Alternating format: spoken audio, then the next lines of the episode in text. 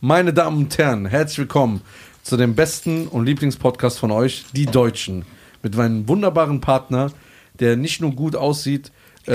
Rapper imitiert wie Nelly Ja. äh, und ich bin Ashanti Ja. nebenbei. Wir sind die Wir Deutschen. sind wieder zusammen. Wir sind wieder zusammen und heute haben wir einen großartigen Gast. Wir haben ihn hier verurteilt, weil er gemeinsam mit der chinesischen Triadenmafia Heroin von China in die USA geschmuggelt hat, von der Höchststrafe von 15 Jahren. 1996 wurde er wegen Geldwäsche erneut verhaftet und um sechs, sechs Jahre verurteilt. Er lebte auf Ibiza und Bali, war in Marokko und Spanien inhaftiert, also internationale Gefängnisskills, hat im Gefängnis mit dem Schreiben angefangen, ist seit 1999 ist er als Autor tätig und ist heute Abend hier bei uns, die deutschen Podcast, Hubertus Becker, meine Damen und Herren. Einen fetten Applaus für Hubertus Becker. Genau. Und du bist 72 Jahre. Ja, ich möchte gleich mal was korrigieren. Ich habe 1988 angefangen zu schreiben. Echt? Ja. Also, Säfte ab. Ja, das war ein Fehler, aber egal. Ich hoffe, du siehst uns das nach. Nein, das ist schon okay. Wir wollen es halt nur korrekt machen. Ne? Genau. So, Hubertus, wie geht's dir? Ähm, schlecht. Warum? Warum?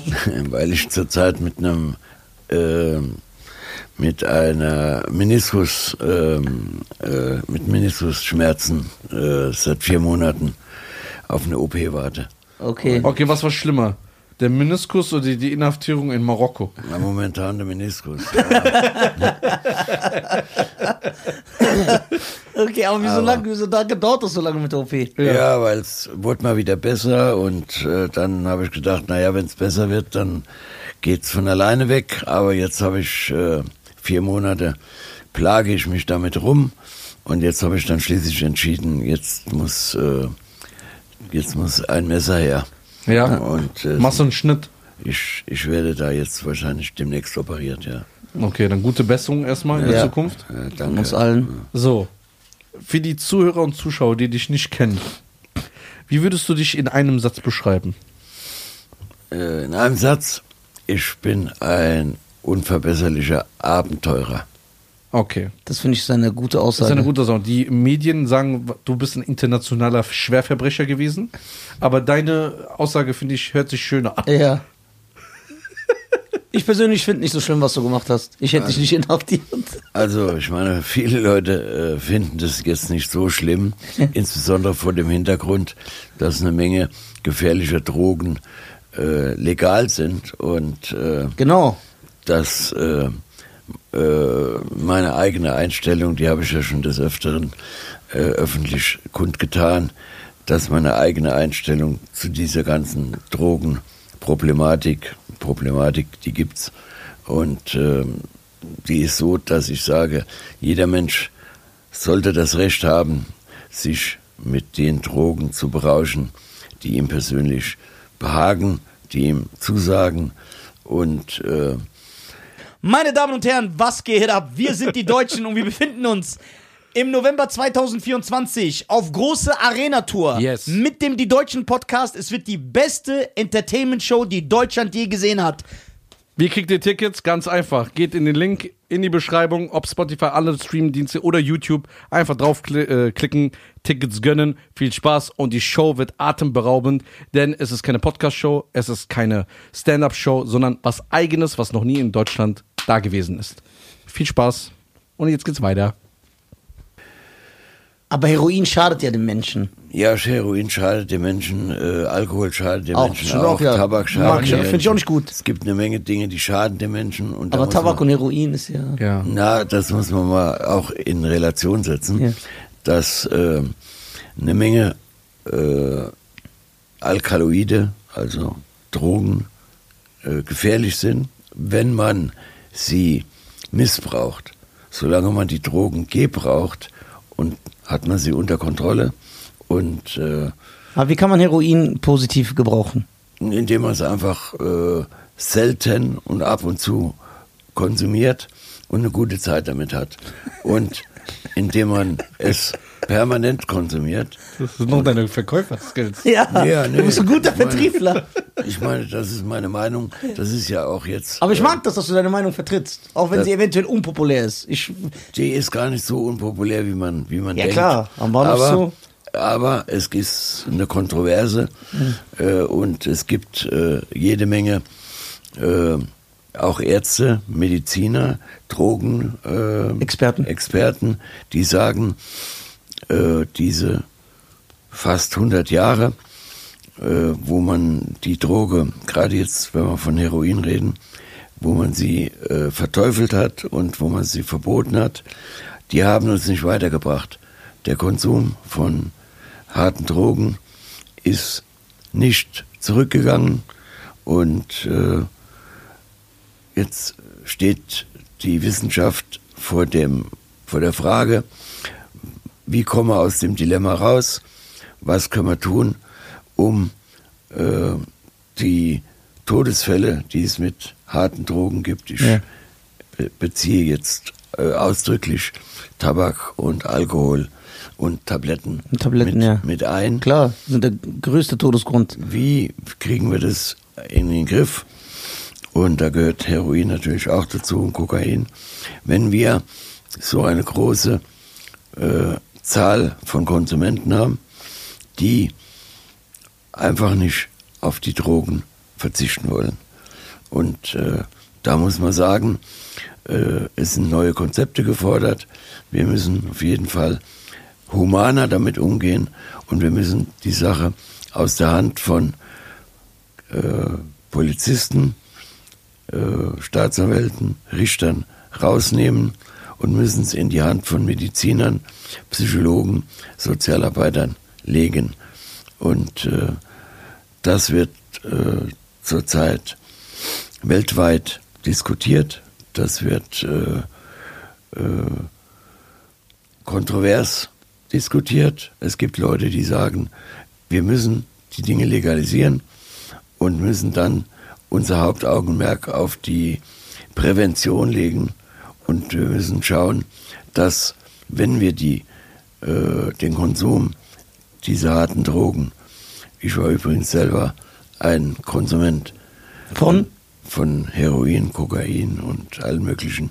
Also hast du dein eigenes Zeug geraucht, was du verkauft hast? Äh, was heißt, äh, ich hatte so viel, dass das nicht ins Gewicht gefallen ist. Also, Das meine- eigentlich nicht lustig. naja, ich meine, Doch, ich finde das lustig. Also, ich meine, wenn du ein Kilo Heroin auf dem Tisch stehen hast äh, und dann abends mal ein Gramm rausnimmst, dann äh, fällt es weder äh, ökonomisch ins Gewicht, Ja, noch, äh, äh, äh, ich meine, ich habe immer die beste Ware gehabt. Das heißt, ich bin daran nicht zugrunde gegangen. Ich habe immer unverschnittenes, gutes Zeug gehabt und Und das hast du ja richtig dann, äh, Nein, nein. Nicht gespritzt? Ja, nee, nee, nee. Da habe ich jetzt schon auch äh, einen Unterschied gemacht. Ich habe also kein, nie irgendwelche Drogen intravenös konsumiert, Ja. sondern ich habe das in erster Linie geraucht und geschnupft. Und äh, ist die Wirkung dann anders? Ja, Schlimmer, besser, harmloser?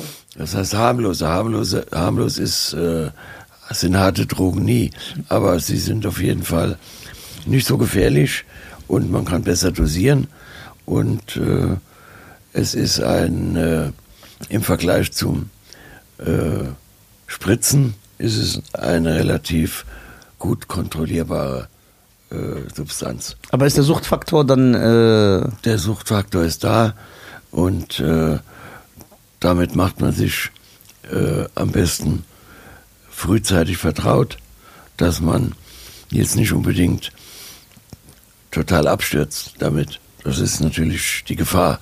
Aber ich habe von Anfang an darauf geachtet, dass ich nicht total abgestürzt bin. Ich habe also in meinem ganzen Leben niemals irgendwelche Drogen äh, so konsumiert, dass ich also auf dem direkten Weg in die Hölle war, wenn man es mal so Ja. ausdrücken will.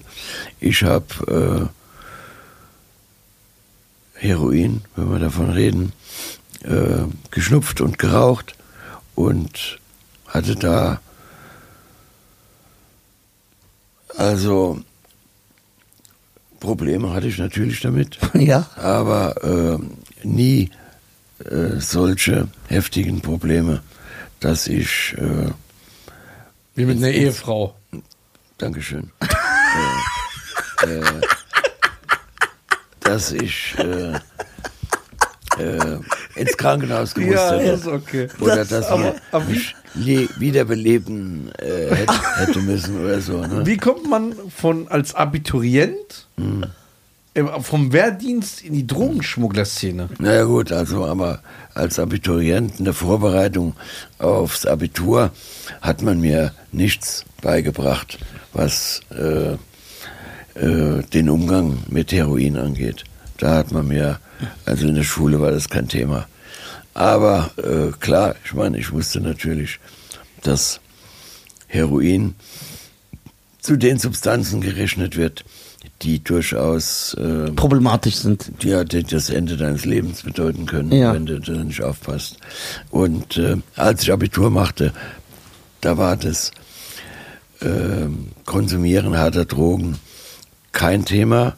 Es fiel zeitlich zusammen mit äh, der Hippie-Bewegung, mit einer in USA, weltweit kann man sagen, und Europa gebräuchlichen äh, Form von Drogenkonsum. Was fing in den 70ern an? Ja, in den 60ern schon. Aber für mich fing es in den 70ern an. ja. Aber war das so damals so ganz normal? Ja, sagen wir mal, ganz normal ist auch äh, Alkoholismus nicht. Ich meine, nicht jeder äh, mitteleuropäische äh, Jugendliche äh, fängt an äh, äh, und, und konsumiert im Übermaß Alkohol oder Tabak. Aber es war Anfang der 70er Jahre, als ich einstieg in die Drogenszene, äh, war es nichts Ungewöhnliches, dass man äh, Drogen konsumiert hat. Und es war, äh, ja, wie soll ich sagen, es war hip irgendwie. Es wurden Drogen konsumiert. Äh, Aber man kann ja im Prinzip sagen, dass Drogen eigentlich schlecht sind, oder? Im Prinzip äh, kann man sagen. Weil ich, wir sagen ja auch, dass Alkohol schlecht ist. Also wir sagen ja nicht. Ja, ja, nee, nee. Im Prinzip kann man sagen, dass äh, Drogen, dass der Rausch, dass der zum äh, normalen Verhalten des Menschen gehört, seit vielen, vielen Jahren, äh, kulturübergreifend.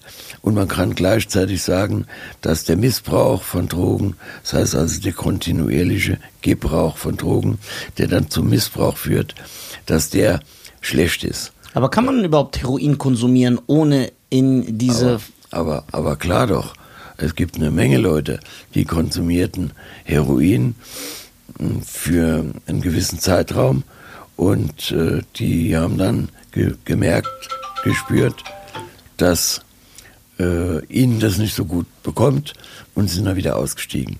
Ich würde behaupten, ich kenne da jetzt keine Zahlen, vielleicht gibt es gar keine verlässlichen Zahlen, dass äh, die große äh, Mehrheit aller Konsumenten harter Drogen frühzeitig wieder aussteigt, dass sie merken, okay, das Zeug, das äh, taugt mir nicht, ich steige da wieder aus, ich äh, habe das nicht im Griff.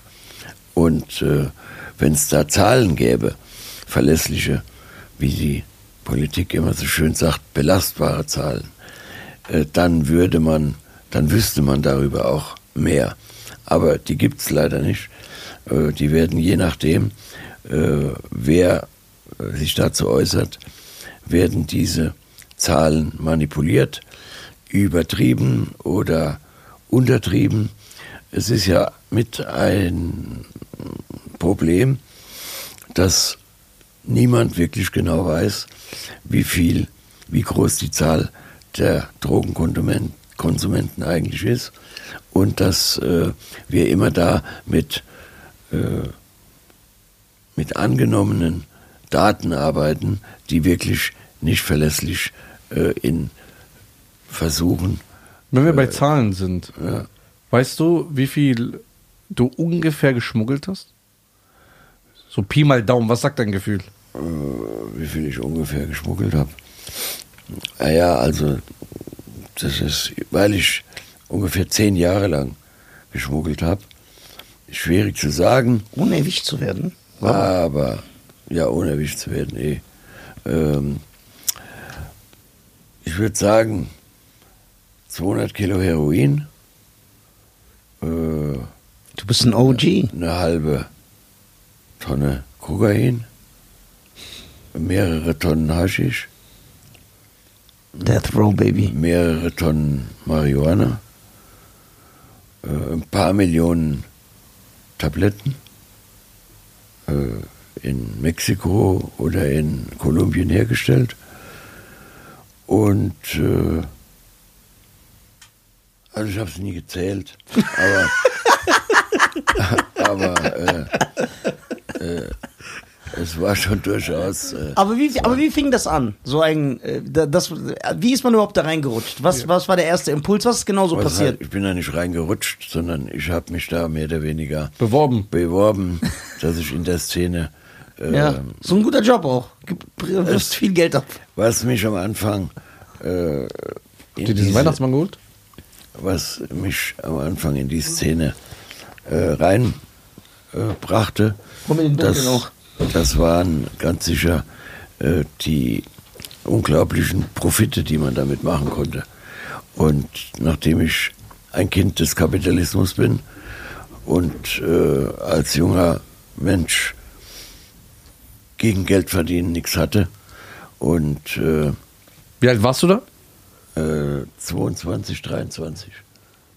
Okay, und dann hast du dich bewusst. Also es war nicht irgendwie, weil oft sagt man, man rutscht da rein wegen falscher Freunde oder. Es war also wirklich bewusst, dass du sagst, ey, ich will Geld verdienen Nee, das und das ist ein gutes Ding. Ja, es waren keine falschen Freunde. Also, als ich ähm, den Kontakt zur Drogenszene seinerzeit in München äh, herstellte, da äh, war ich von coolen Jungs, die eher der Hippie-Bewegung zu, zu äh, zählen waren, umgeben. Ja, die wurden mir bekannt gemacht und äh, ich hatte äh, relativ schnell Gefallen gefunden an den Leuten. Die waren gerade ehrlich und äh, das waren keine Ganoven in dem Sinne, dass sie jetzt bewaffnet gewesen wären oder mit Waffen äh, äh, versucht hätten, ihre äh, ihre äh, ihre Geschäfte. Willst du einen Weihnachtsmann? Nee, ich bin Diabetiker, Dankeschön. Heroin Aber ist Heroin ist okay. Das, das, das macht, hat mich mehr fertig gemacht als Heroin. Heroin ja. Ja, haben wir Heroin, dann nehme ich lieber das. Nee, nee, also ich muss gleich mal von Anfang an sagen, Hm. wir machen ja hier keine Werbung für Heroin Ja. und Schade. Für, für sonstige, auch wenn ich noch den ein oder anderen ähm, Makel habe, indem ich noch rauche und indem ich auch zuweilen mal ein Glas Wein trinke. Okay. Aber ich möchte auf jeden Fall, falls das missverstanden werden sollte, auf jeden Fall klarstellen, dass ich keine harten Drogen bewerbe und äh, auch keine Schokoladenmänner und auch keine äh, durch Zucker äh, Entstehenden Krankheiten. aufgepeppten Süßigkeiten oder was auch immer. Also, um das zu, zwischenzuschieben, das schädlichste Gift, äh, mit dem wir unsere Kinder konfrontieren, ist mit Sicherheit der Zucker. Weltweit äh, zahlen die äh, Krankenkassen am meisten Geld für den Missbrauch von Zucker. Aber, aber, aber da liegt es ja auch am Konsum. Ja, ja, Dass klar. die Menge macht's. Ja, Wenn man klar. wenig isst, Genau. passiert nichts. Genau. Also, man muss man sich immer vor Augen halten, dass es ein paar Substanzen gibt, wie Okay. eben der Zucker. Also warst du in München. München dagegen ist ab, hast dich beworben, wurdest genommen. Ja, ich habe mich äh, nicht direkt jetzt beworben, sondern einer, ein ehemaliger äh, Bundeswehrkollege, äh, mit dem ich äh, bei der Bundeswehr äh, im, äh, bei der Luftwaffe eingesetzt war und gearbeitet habe. Ah, okay. Der hat, äh, der wusste, dass ich als Hobby, Heroin nehmen. nee, Motor, Motorsport betrieben habe. Ah, okay. Ich war ein, ein, ein Rennfahrer. Okay. Also ich bin, ich habe Autorennen gefahren. Okay, oh, sehr gut. Und äh, der ging davon aus, dass ich ein guter Fahrer bin. Und die brauchten irgendwann mal wieder einen neuen Fahrer, der ein Auto mit Haschisch von Marokko nach Deutschland steuerte. Und äh, dann fragte der mich irgendwann mal, nachdem wir die Bundeswehr beendet hatten, ob ich Lust hätte, mal ein Auto von Marokko nach Deutschland zu steuern. Und da habe ich nicht lange überlegen müssen. Da habe ich gesagt, hör mal, ich wusste, um was es ging. Wie viel hast du bekommen Wofür? für das Fahren oder hast du umsonst gemacht? Vom, vom, vom, vom Gericht oder? Nee, Geld. Also Geld. Ja, äh, man hat mir 10.000 Mark angeboten. Zu der Zeit? Boah. Boah. 70er? Ja, 10.000 Euro in den 70ern. ja, ja. Boah. Und äh, das war eine gute Summe. Schein hat das auch gemacht. Ja, und dann habe ich, äh, hab ich das gemacht für 10.000 Mark. Und äh, die Jungs waren ehrlich und die haben mich bezahlt. Korrekt. Und äh, Das heißt, du musstest nach Marokko fliegen, von deinem Auto hinfahren? nein, ich musste mit dem Auto dahin fahren Ja. und kriegte nach zwei Wochen, nach der Rückkehr, kriegte ich äh, 10.000 Mark. Geil. Aber wie war die Fahrt? War das kompliziert? Derzeit ohne Navi, ohne.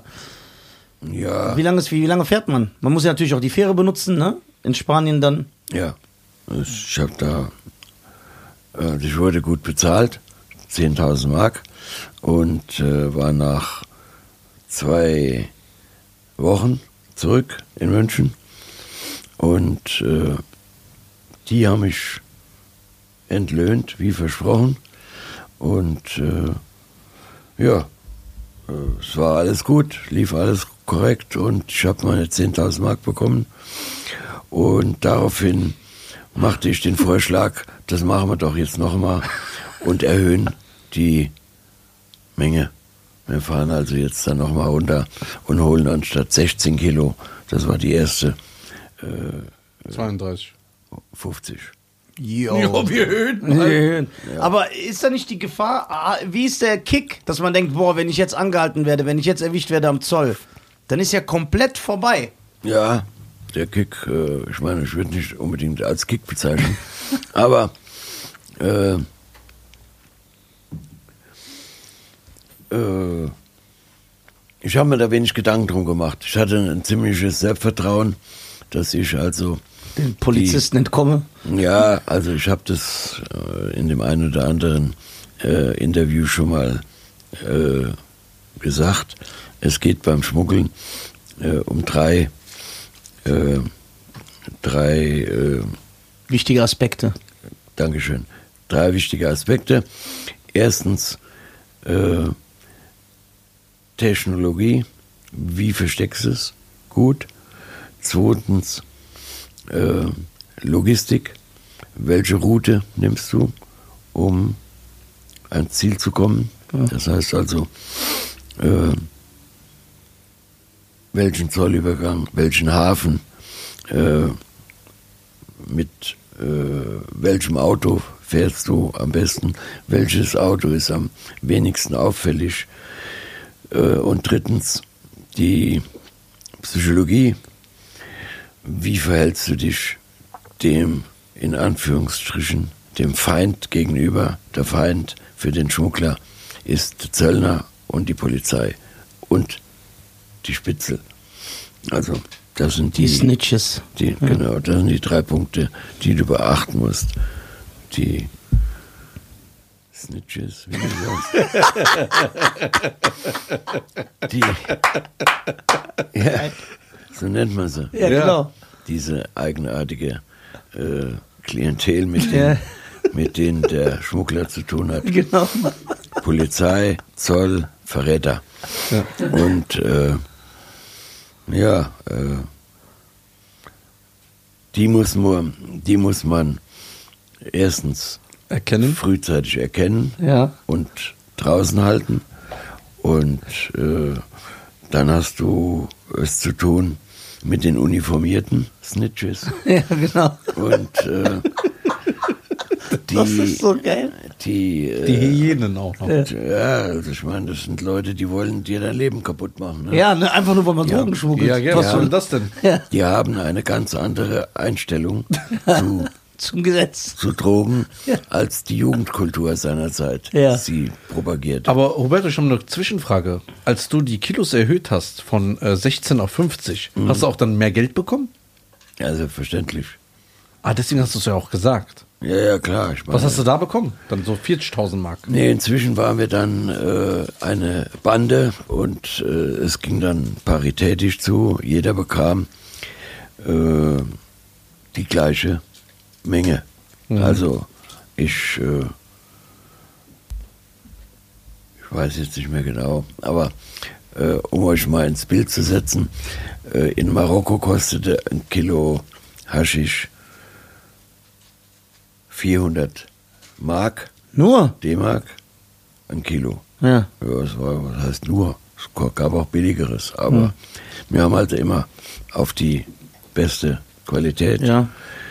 Und äh, als wir dann nach einem Jahr oder schon nach ein paar Monaten, einer ist dann ausgestiegen, äh,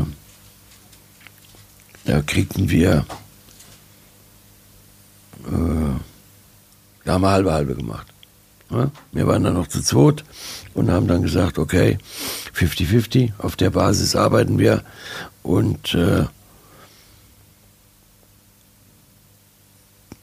50 Kilo brachten uns in München 100.000 D-Mark ein. Also, also 2000 Mark äh, war der Verkaufspreis in München für ein Kilo. Das heißt also 1,6 Gewinn. 1,6 Gewinn. Das heißt Kilo. 800 D-Mark pro Kilo. Dann Ja. hast du ungefähr 45.000 Euro, äh, 45.000 D-Mark hast du Gewinn gehabt. Dein Anteil. Ja, ja. ja. Hast du es nachgerechnet? Dann Ja. ist es so. Ja, genau. Und wir haben dann 50-50 gemacht und fortan wurde geteilt. Und wir waren da eine, eine recht äh, Ich sozialistische. glaube 40.000 Mark sogar. Okay. Ja, ja es war 100, 140, nee, 1400 am Kilo. Jetzt musst du noch die Spesen abbrechen. Äh, wir hatten ja auch noch äh, jede Menge Umkosten. Umkosten, Reisekosten und Hotelkosten und, und Benzinkosten und alles da. Und wir haben also dann mal irgendwann gesagt, okay, wenn wir äh, 400.000 bezahlen in Marokko, dann haben wir noch am Ende 1500 übrig. Und die werden dann geteilt durch zwei. Und äh, das war auch nie irgendwie, es gab keine Konflikte, es gab keine Probleme. Also die, äh, die 1500, die wir letzten Endes am Kilo verdienten, die wurden geteilt. Aber habt ihr auch die verkauft oder habt ihr das nur als Großhändler hergebracht und an kleine Händler verkauft? Am, wir haben das am Anfang verkauft an, äh, ja, wie soll ich sagen, das waren... So auf der kein- Straße. Das, nee, nee, nee, das nicht. Also es gab ja mehrere Ebenen, auf denen es verkauft wurde. Und da gab es, sagen wir mal, zwei äh, zwischengeschaltete Ebenen zwischen dem Schmuggler und dem äh, Konsumenten. Also wir als Schmuggler haben jetzt, sagen wir mal, 50 Kilo in, importiert, haben das 5 bis 15 Kiloweise verkauft und haben von unseren Kunden, was haben wir, was haben wir äh, verlangt? Ich meine, 2000 äh, 2000 Mark haben wir verlangt und äh, das wurde auch bezahlt. Und die haben es dann weiter für 2,5 oder 2,6 verkauft. Genau, und die und haben's die dann- wiederum dann insgesamt ist der Marktwert am Ende bei 3 oder 3,5 gewesen. Mehr höher noch. Ah. Also wir haben es äh, verkauft für, für 2 und die haben es wiederum verkauft für 2,53, je nachdem wie die Menge war. Und äh, am Ende äh, beim Verkauf, beim, beim Konsumenten äh, sind dann äh, 5 Mark das Gramm aufgerufen worden. Und das wurde also, wir haben 5 Kilo verkauft an einen Kunden, der hat wiederum ein Kilo bis ein halbes verkauft und die, äh, also unsere direkten Kunden, haben es dann für, wie gesagt, äh, drei, dreieinhalb und der es dann in kleine Stücke verkauft hat, wie es dann in den Nachtclubs und in den Freundeskreisen unter den Kiffern verkauft wurde, das waren dann äh, letzten Endes fünf Mark. Und äh, das war so ungefähr, so, so hat sich der, die Pyramide aufgebaut. Da hast du Blut geleckt. Und da äh, hatten wir, äh, mein Kompliz und ich, also war auch ein Freund, wir waren dann, es war also jetzt keine reine Geschäftsbeziehung. Ja, wie bei uns. Ja, also wir waren dann Freunde und wir haben dann geteilt und es hat sich rentiert und gleichzeitig lief natürlich äh, das Geschäft so ab, dass wir äh, zusammen gelebt haben. Wir haben zusammen eine Wohnung gehabt in München. Wir haben zusammen äh, wir sind zusammen ausgegangen, wir haben zusammen Urlaub gemacht. Also wir haben das Leben aufeinander abgestimmt und äh, wurden dann Freunde und haben alle Unkosten, die wir hatten, Lebenshaltungskosten, Wohn Wohnung, äh, das haben wir alles geteilt. Jeder hat die Hälfte da übernommen. Und äh, es gab keine Probleme. Also zumindest mal eine Weile gab es keine Probleme. Und äh, ja, äh, wir sind dann nach einem Jahr, äh, haben wir unseren Radius vergrößert, sind nach Spanien runter und haben, ich habe mir also nach einem Jahr, habe ich mich von meinem Partner getrennt, äh, aus Gründen, ja, was waren die Gründe? Also ich habe mehr nach Spanien tendiert, Du wolltest größer denken, er war zufrieden mit seinem Leben. so ungefähr. Kenn hab- ich. Ich habe also äh, Spanien, Der war wahrscheinlich ein Mann, der andere. Ein guter Typ.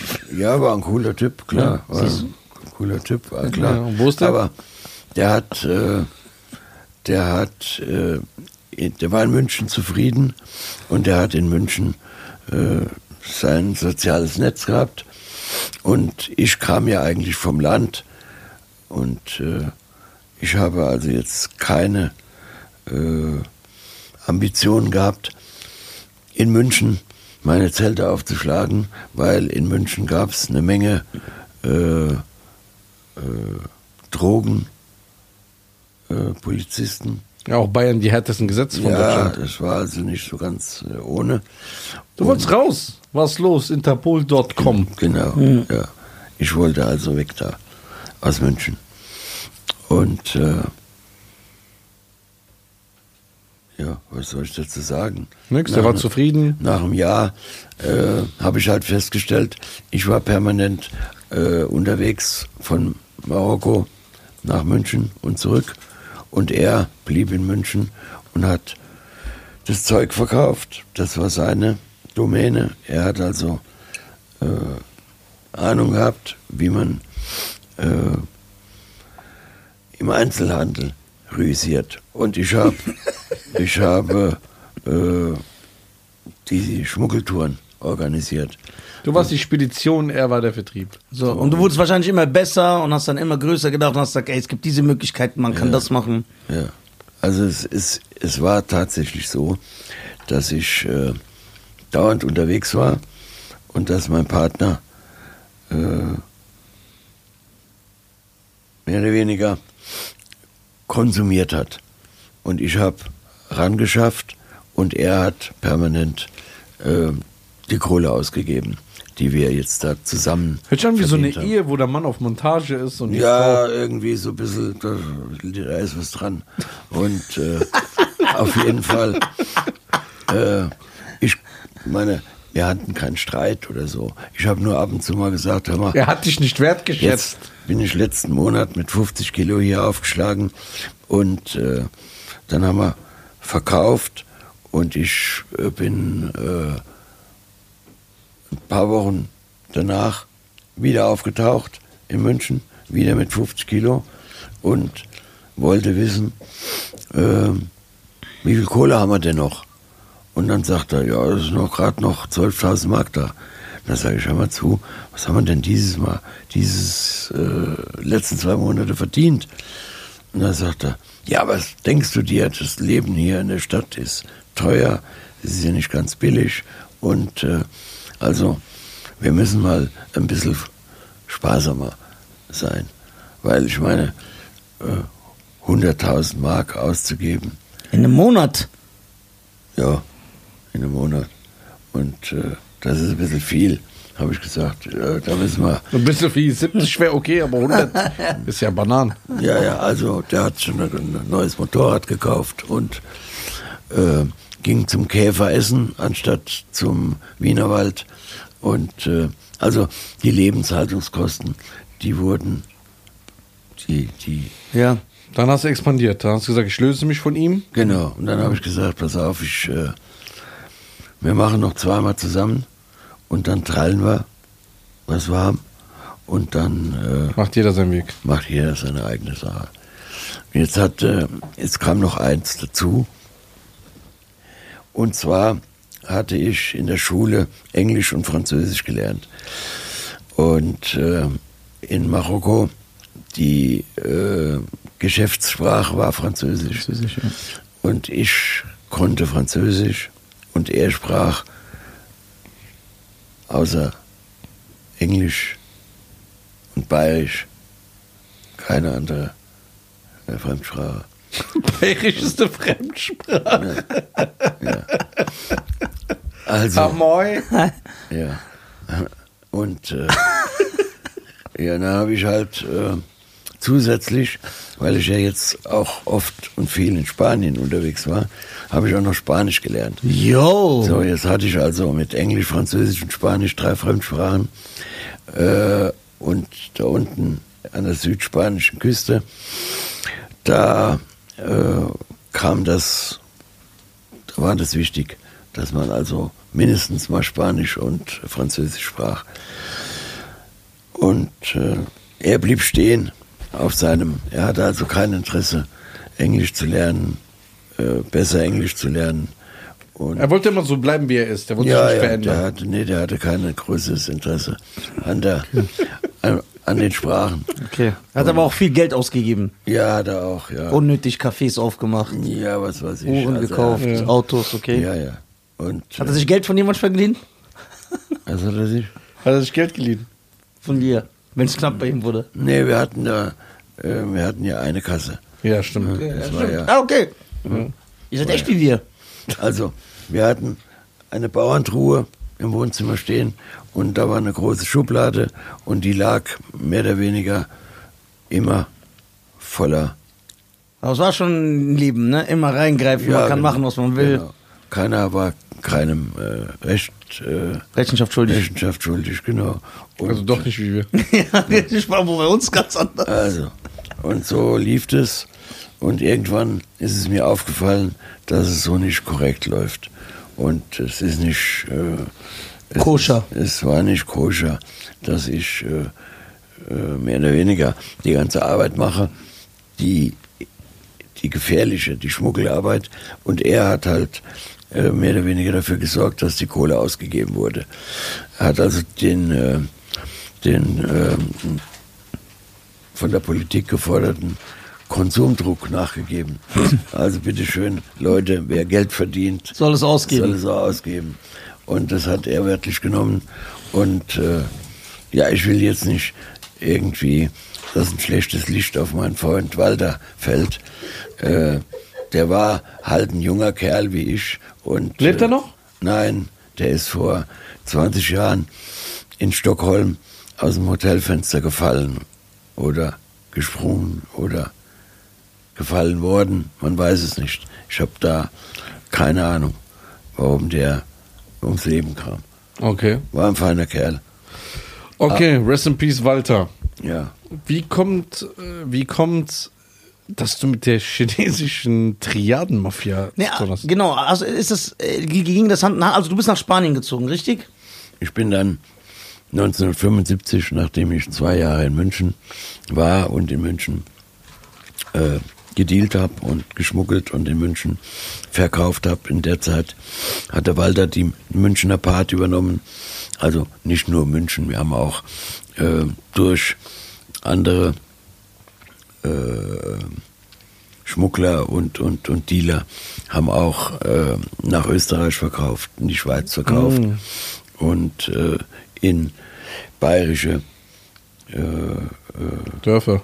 ja, äh, kleinere Städte. Also wir haben das Zeug in München angeliefert und die Leute, die wir kannten, die haben äh, ihrerseits Kontakte nach Regensburg gehabt, nach Passau, nach äh, Straubing. Au, nee, Straubing weniger, aber Augsburg, ähm, äh, Stuttgart, Nürnberg, Aschaffenburg. Also wir haben die bayerische äh, ländliche Szene haben wir versorgt und äh, der Bayer kifft ja äh, gerne und irgendwie haben die nicht nur einen Hang zum Weißbier und zum Starkbier und zu, zum Oktoberfest, sondern die Bayern äh, haben parallel zu ihrer Bierlaune, haben die auch äh, ganz gern mal einen Joint geraucht. Und ich habe irgendwie den Eindruck gehabt, der Bayer ist ein Freund des Rausches. Und dann haben wir also in Bayern recht viel Gras verkauft und Haschisch verkauft.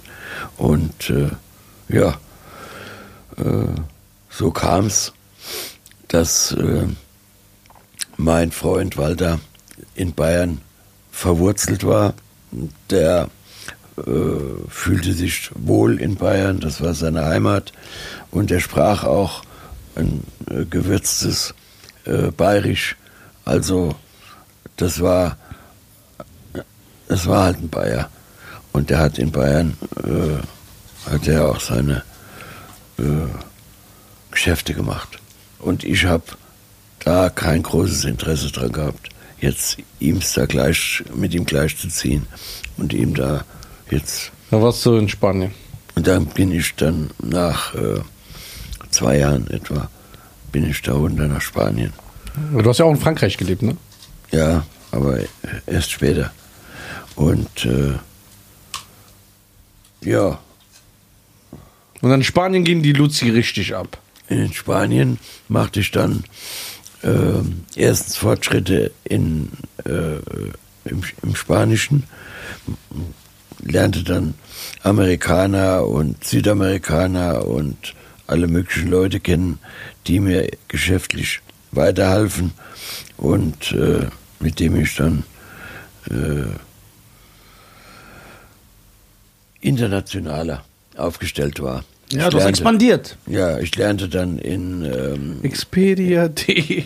ich lernte dann in, auf Ibiza Amerikaner kennen, die in USA im Geschäft waren. Ich lernte auf äh, Ibiza, äh, ja, was lernte ich da kennen? Äh, Japaner, Chinesen. Italiener, Franzosen, äh, Engländer, also you name it, alle möglichen Leute, die in Ibiza. Und da hast du diese Triadenmafia kennengelernt? Nee, nee, die kommt, das kommt später. Ah. Also ich mache jetzt mal ein bisschen schneller mal ein paar Sprünge. In Ibiza machte ich Kontakte zu Leuten aus Kalifornien und aus New York und aus Miami. Äh, relativ bald habe ich die erste Reise nach Amerika äh, gemacht. Also ich wurde eingeladen von äh, Amerikanern. Was für Amerikaner? Mafia oder? Nee, es war noch alles am Anfang Hippies. Also Leute, die auf Ibiza lebten, das waren coole Jungs. Ah. Meistens äh, äh, Flüchtlinge, die äh, aus, äh, die vor dem Vietnamkrieg sich gedrückt haben. Ah. Es war ja damals. Deserteure. Ja, Deserteure, genau. Die sind also abgehaut in Amerika und äh, haben sich in Ibiza mehr oder weniger einen schönen Lenz gemacht, während ihre, äh, Landsleute im Kämpf, gekämpft haben. genau, Gestorben sind Und gestorben Krieg, sind. wie die Fliegen. genau, die sind Die. Weltmacht Amerika gegen die Dschungelmenschen Vietnam auf die Fresse bekommen. So. Und äh, das ähm, war in Amerika nicht gut gesehen und deshalb waren die auf der Fahndungsliste. Die Amerikaner, die also jetzt, äh, In Ibiza leben. genau. Okay, dann haben die dich nach Amerika eingeladen. Und dann haben die mich nach USA eingeladen und irgendwann kam mal einer und hat gesagt, hör mal, ich habe gehört, du äh, bist im Drogengeschäft ganz gut ähm, verdrahtet. Ich äh, könnte dir Kokain und Heroin äh, in Amerika zu einem sehr guten Preis verkaufen. Und wir springen jetzt mal ein bisschen. Ja. Ich habe äh, eine Kalifornierin kennengelernt, die, die hat äh, äh, die Inselzeitung, die amerikanische in Englisch verfasste Inselzeitung in äh, Ibiza herausgegeben. Und äh, Sah die gut aus? die Amerikanerin. Ja, ja, also die Amerikanerin, die war Mitte 40 und ich war Mitte 20. Und als ich sie kennenlernte, da hat sie mich mal zu sich nach Hause eingeladen. Und äh, ich dachte zuerst, es ging da um eine erotische, äh, Zusammenkunft. ja, äh, ich meine, Du hast, es war jetzt du hast gesagt, dass du die weghaust, aber da war nichts. Es war, es, es war auf jeden Fall irgendwie so ein Beigeschmack hatte das Ganze, dass ich dachte, die, die junge Dame, die hätte Interesse. Der hat keinen Anstand. Ja, ja, gut. man, Ich, Ja, aber, ja, aber dann ging Ich nichts. War tote. Hose oder was? ich, nee, die hatte da gar kein Interesse. dran. Die, Dame hatte kein Interesse daran, die hatte aber Interesse, äh, mich als Kunden zu gewinnen. Okay. Die kam nämlich gerade aus äh, Kolumbien zurück und hatte vier Kilo Kokain dabei. Und äh, Boah. da habe ich äh, die Ohren gespitzt und habe ich gesagt, Mensch, vier Kilo Kokain. Ich hatte bis dahin noch nie mit Kokain irgendwas zu tun gehabt. Und Ah. da habe ich gedacht, damit könntest du ja dein Geschäftsmodell ein wenig Erweitern. Ja, erweitern, Deine ja. Produktpalette. So. Und äh, dann sage ich, äh, ja, wo ist denn der Stoff?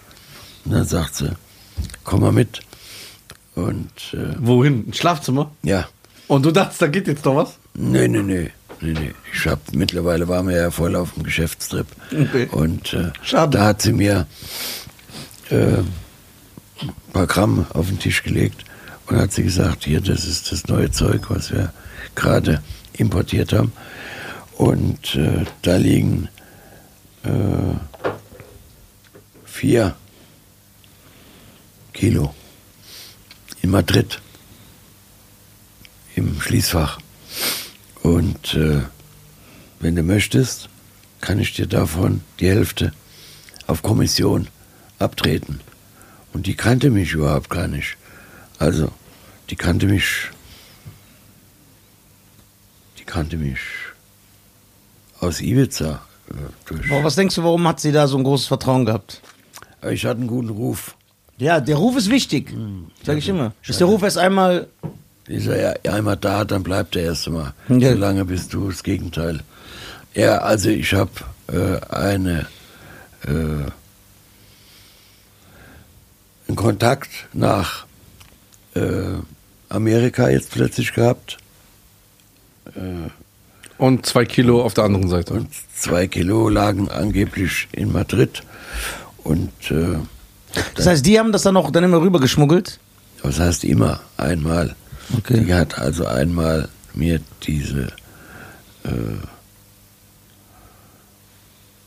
diese einmalige Gelegenheit, zwei Kilo auf Kommission zu kriegen von einer Frau, die Mitte 40 war und die äh, offensichtlich in Kolumbien gute Kontakte hatte. Das hört sich irgendwie wie eine Falle an. Ja, das klingt so komisch. Ja, vielleicht äh, hätte es auch eine sein können. Aber ich, äh, War sie Kolumbianerin? nee, sie war, äh, stammt aus Kalifornien. Und äh, ich habe dann gesagt, äh, das klingt interessant und ich äh, steige da ein. Jawohl, da warst du direkt am Stissel. Ich, ich mache damit.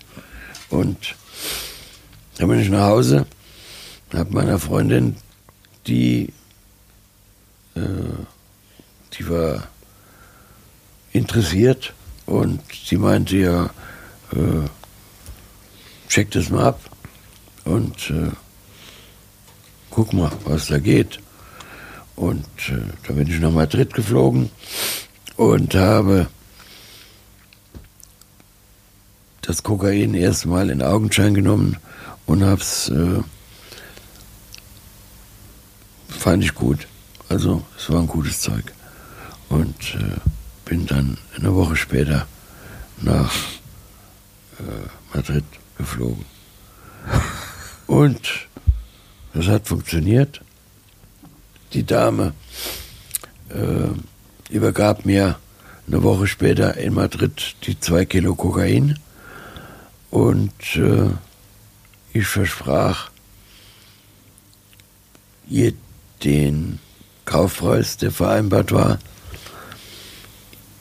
Ich weiß heute nicht mehr genau, was da jetzt äh, aufgerufen war, aber ich glaube 40.000 Mark sollte das Kilo kosten. Und habe dann in Amerika, äh, in Madrid, habe ich dann diese zwei, zwei Kilo übernommen von ihr und habe die dann, musste die jetzt nach München schmuggeln, weil ich hatte in Ibiza keine Kontakte, wo ich zwei Kilo Koks äh, hätte absetzen können.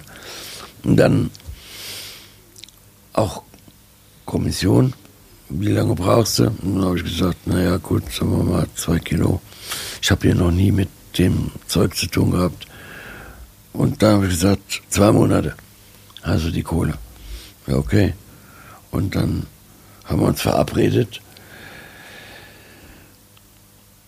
Erst in Madrid zur Übergabe und zwei Monate später in Ibiza zum Bezahlen des, der, der, des Kaufpreises. Da sollte man dann in Ibiza, sollte das laufen. Ja. Und ich hatte keine Vorstellung, wie lange das jetzt dauern könnte mit den zwei Kilo Koks. Ich habe einfach nur gewusst, in München ist Kokain inzwischen eine, eine Droge, die war angekommen. Die gab es jetzt in München schon. Es gab auch Leute, wie zum Beispiel meinen seinerzeitigen Kumpel Abi Ofarim, das war ein äh, israelischer Ja. Sänger, dessen Sohn gerade Ja, einige Probleme hat. unrühmlich in die Presse gekommen ist, ja. Und äh, Echt? Ja, sein Sohn. Ja. Der war ja auch Musiker. ja, ist, aber der war nicht wirklich äh, Talentiert. der, ja, und der, der komm, schwamm drüber. Ja. Ähm, also der war den konntest du nicht vergleichen als Künstler mit seinem Vater. Und äh, ich habe das jetzt in Madrid übernommen und überlege, Mensch, wie kriege ich das jetzt nach München? Ich mit dem Auto, wie das mit dem Haschisch, das läuft ja jetzt nicht. Da musst du jetzt hier was einfallen lassen.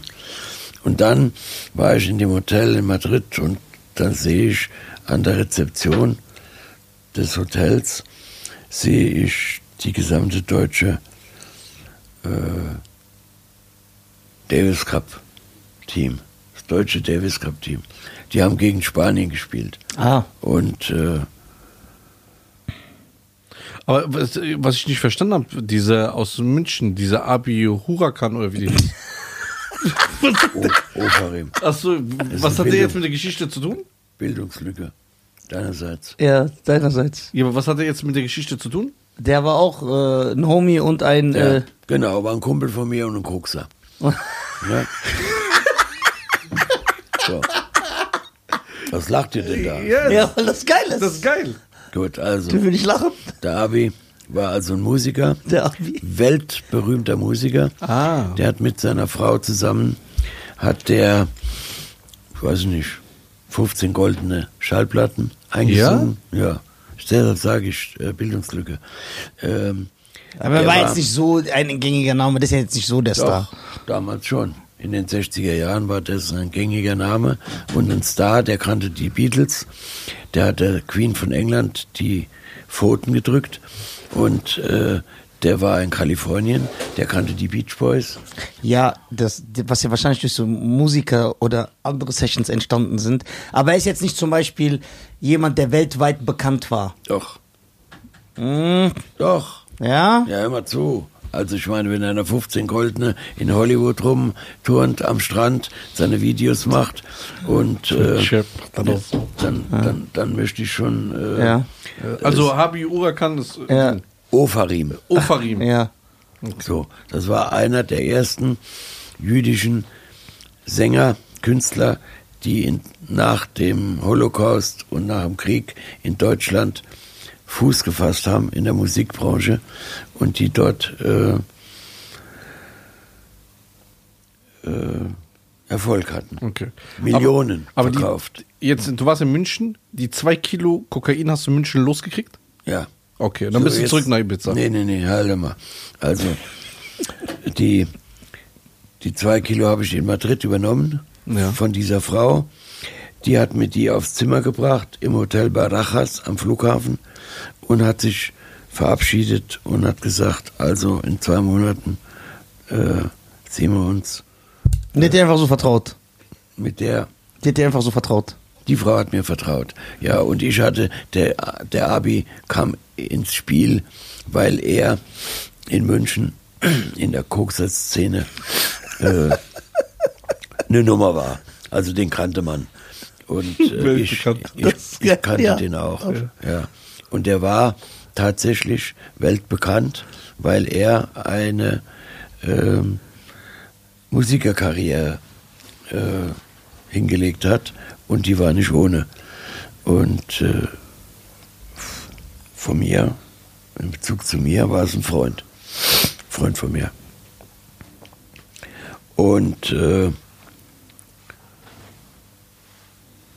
ich dachte, wenn du nach München kommst, dann besuchst du den Abi und legst du dem mal 50 Gramm auf den Tisch, dann kriegt er erstmal solche Augen und äh, dann ist das Ding ein Selbstläufer. Die, die, die zwei Kilo Koks, die spricht sich ja dann rum. Genau. Erstmal der Koksnase geben und dann. So ungefähr, ja. Und er freut sich. ja, das, die Geschichte ist geil. Ja. Und dann habe ich also. Man kann sagen, was man will. Du hast aber gute Vertriebskunst. Ja, ich höre, du bist ein Du bist, Profi. du bist ein Profi. Du hast auch die richtigen Leute Ja. benutzt. Ja, alles Zufall. ja genau. Äh, und dann habe ich also, wie gesagt, äh, den im Auge. Ich habe nichts telefonisch, da lief gar nichts. Äh, ich habe den äh, im Hinterkopf behalten. Ich habe gedacht, wenn du jetzt mit dem Koks in München ankommst, dann wirst du den gleich besuchen und wirst ihm mal zeigen, Wo der Hammer hängt. so, bitteschön. Und dann sagte die Amerikanerin, ja, was äh, stellst du dir vor? Wie willst du das verkaufen? Was für einen Preis willst du aufrufen da? Und äh, wem möchtest du es denn überhaupt verkaufen? Ich meine, zwei Kilo Koks, es ist ja jetzt nicht, äh, das sind ja keine, keine zwei Gramm. Ja. Und äh, das wird sich finden. Ja. Ich kenne eine Koksnase, das wird schon irgendwie regeln. Irgendwie wird es schon. ja, so. Und dann komme ich also an die Rezeption des Hotels und da unten Und die wollten dir kein Zimmer geben. Nö, Oder der, ihm. Ja. nee, der, der war da gar nicht dabei. Der, Ja, noch, der wusste ja noch gar nichts von seinem Glück. Also, ich checke ein in dem Hotel und äh, habe äh, festgestellt, dass an der Rezeption des Hotels eine Menge junger äh, Männer mit weißen Tennisklamotten rumsprangen. Und dann höre ich, wie die Deutsch redeten. Und dann habe ich gedacht, ja, das ist aber interessant. Was machen denn, was machen denn die Jungs, äh, die deutschen Tennisspieler? Ja, wie, wie, wie waren das? Das war nicht, wir sind ja die, Die Deutschen. Deutschen. Wir sind die Weiterführung davon. Genau, die Deutschen, ja. Also, was machen die Deutschen in Madrid am Flughafen? Und äh, dann bin ich hin zu denen und dann habe ich gesagt, Jungs, Einfach Kalterquise betrieben. Ja, ich bin einfach hin. Ich habe gesagt, ja mal, ja, wer seid ihr? Ich höre ihr Quatsch Deutsch. Äh, Bock auf Koks. ich bin auch äh, Deutscher und äh, was macht denn ihr hier? Und haben die gesagt, ja, wir sind Tennisspieler, wir sind das deutsche Davis Cup Team und äh, wir äh, haben hier gegen Spanien gespielt. Und ich weiß leider nicht mehr, ob sie gewonnen haben oder nicht. Also es, ich, ich war auch kein Tennisfan. Also ich kann dazu jetzt weiter nichts sagen. Jedenfalls habe ich äh, mich mit denen ein bisschen äh, angefreundet. Also ich habe mich rangewanzt an die und äh, äh, ja und äh, habe gefragt, wann fliegt ihr denn zurück nach Deutschland? Und dann haben die erzählt, äh, am Montag. Und dann habe ich gedacht, das ist die Idee. Jetzt kommt sie mir gerade. Äh, du fliegst mit demselben Flieger wie die. Und dann habe ich mich äh, habe ich eingebucht im selben Lufthansa-Flug und am Montag treffe ich die Jungs alle auf dem Flughafen. Mittlerweile hatte ich mir in Madrid, es war Sonntag, also es war gar nicht so einfach, in Madrid eine Sportboutique aufzutun, die dir an einem Sonntag äh, Tennisklamotten. Tennisklamotten verkauft hat. Boah, du bist ein richtiger Spion. Das heißt Spion. Du bist wie MacGyver. Ja. Ich habe an einem Sonntag äh, Tennisklamotten organisiert. Einen ganzen Koffer, so ein weißer kleiner Koffer, da passte genau ein Tennisschläger rein oder zwei und die Klamotten dazu.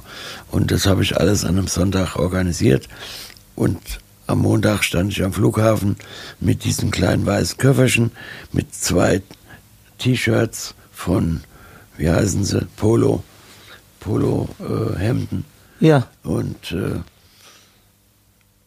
am Getarnt einfach. ja, ich habe mich einfach dazugestellt. Ich bin da mit den Tennisspielern am Flughafen aufgeschlagen. Und die haben nicht gefragt, warum du so aussiehst?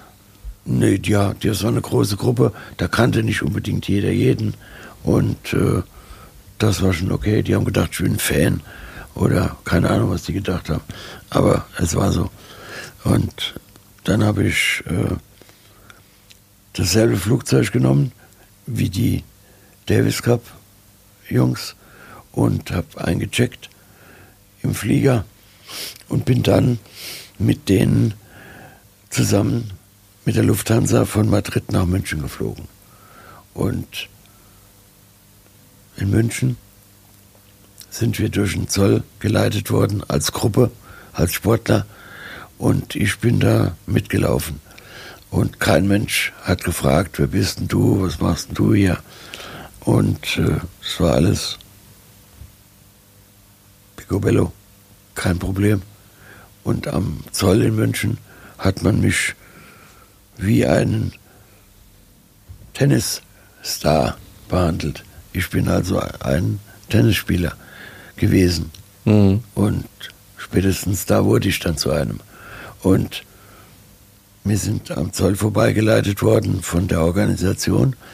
Und wie wir einmal durch waren, da habe ich mich dann auch nicht mehr weiter um die Tennisspieler gekümmert, äh, sondern ich bin dann ins Taxi und bin nach Hause gefahren. Hast du das Kokain mitgenommen? Ja, das habe ich dann in den Koffer rein.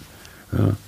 Ich war also im Koffer, im, im Flughafen, war ich also jetzt einer von diesen äh, Tennisspielern. Und die Tennisspieler habe ich danach nicht mehr gesehen. Ich bin also dann äh, nach Hause und habe den Koffer aufgemacht. Also ich, Zoll hat mich nicht behelligt, genauso wenig wie die, wie die äh, Tennisspieler. Die wurden alle nicht kontrolliert und die gingen in Gruppe, gingen die durch den Zoll durch. Und ich bin nach Hause und habe den Koffer aufgemacht und habe geguckt, ob mein Koks noch drin ist. Alles gut. Und äh, habe mir dann als erstes mal eine fette Nase reingezogen, weil ich wusste, jetzt gibt's Arbeit, jetzt musste konzentriert sein und so. Und dann fing ich an, äh, potenzielle Kunden äh, anzurufen. Also jetzt nicht gesagt, ich habe da äh, eine größere Menge Kokain dabei, sondern ich habe gesagt, wir müssen uns mal sehen. Ich habe da was Interessantes für euch.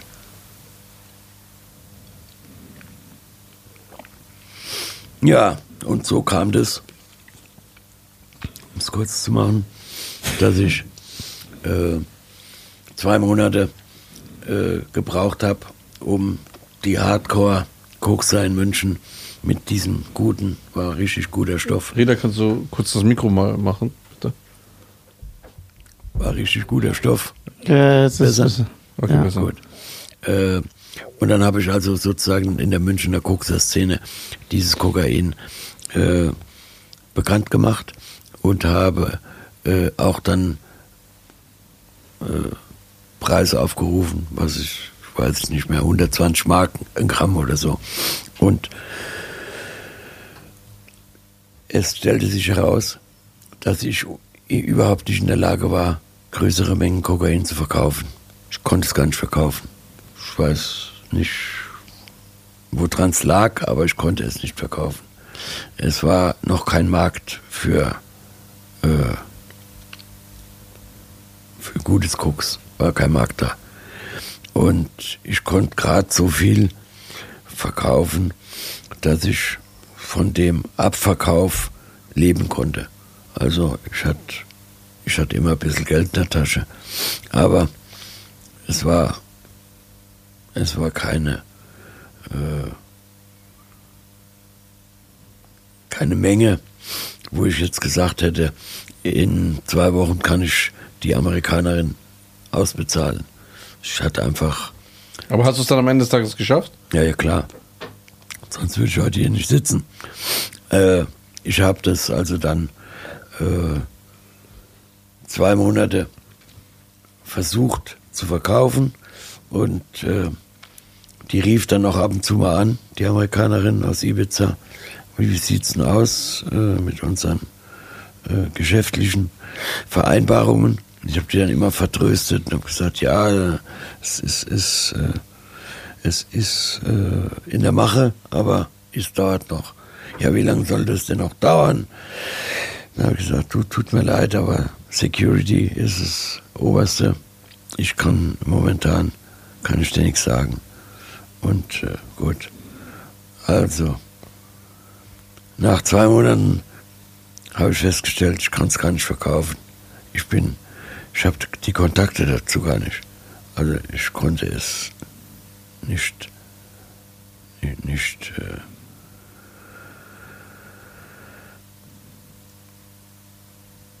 ich bin nicht in der Lage, so eine große Menge zu verkaufen. Ich habe vielleicht in zwei Monaten 300 Gramm verkauft und 300 Gramm verschenkt. Und äh, dann habe ich gemerkt, jetzt äh, muss was passieren. Und dann hatte ich ein Riesenglück. Da kam nämlich gerade ein guter Freund von mir, der Richie. Er kam mit seiner amerikanischen Freundin aus New York zurück. Und dann habe ich dem das erzählt. Ich hätte da die in die Menge äh, Kokain. Mittlerweile waren es noch, weiß ich nicht, vielleicht 1400 Gramm oder so. Mensch, warum sagst du das denn jetzt erst? Äh, das können wir in New York in einem Tag verkaufen. Sag ich, wie in einem Tag? Er sagte, ich sagte, in einem Tag können wir das loswerden. Und da hat seine Freundin, die hat sofort in Amerika angerufen und ihre Mutter nach München bestellt. Wir haben der alten Dame, die war also so alt auch noch nicht, die war damals vielleicht äh, 50 oder so. Und dann haben wir dir das ähm, und das Mieder gepackt und haben die nach München kommen lassen und zurückgeschickt nach New York, erster Klasse. Und dann ist sie, die war damals Mitte 50, die Dame. Und dann hat die das nach Amerika ge geschafft. Wusste sie davon? Ja, ja, klar. Hm. Und äh, die hat es dann mit ihrer Tochter zusammen. Die sind also dann zu zweit zurückgeflogen nach New York und haben es dann dort verkauft in No Time. Und innerhalb von, keine Ahnung, einer Woche oder zwei ist das, äh, haben die das da abgesetzt. Und ich war froh, dass ich los war, weil es, es lief auf Stress hinaus, wenn ich das jetzt nicht äh, verkauft hätte. Aber dadurch hast du auch den Markt in Amerika gesehen. Mhm. Genau. Ich habe dann ge gecheckt, aha, das ist hier äh, äh, groß, es ist, ist, ein dickes Geschäft. Ne? Und äh, die hat es also innerhalb von zwei Wochen nach Amerika gebracht. Und äh, ja, das war es mehr oder weniger. Kam zurück, hat mich ausbezahlt, korrekt. Und äh, hat mir den korrekten Preis bezahlt. Ich konnte dann also damit die äh, die Kalifornierin in Ibiza bezahlen. Genau, ich konnte die. Da war es aus dieser Sache erledigt. Da war, da war, die Geschichte für mich erledigt, genau. Und äh, ja, äh, und dann habe ich halt gemerkt, oh, in Amerika, da gehen doch größere Mengen und äh, gute Preise. Und äh, dann habe ich mich da ein bisschen äh, dran gehalten und bin selber mal darüber geflogen und habe mal geschaut, was geht.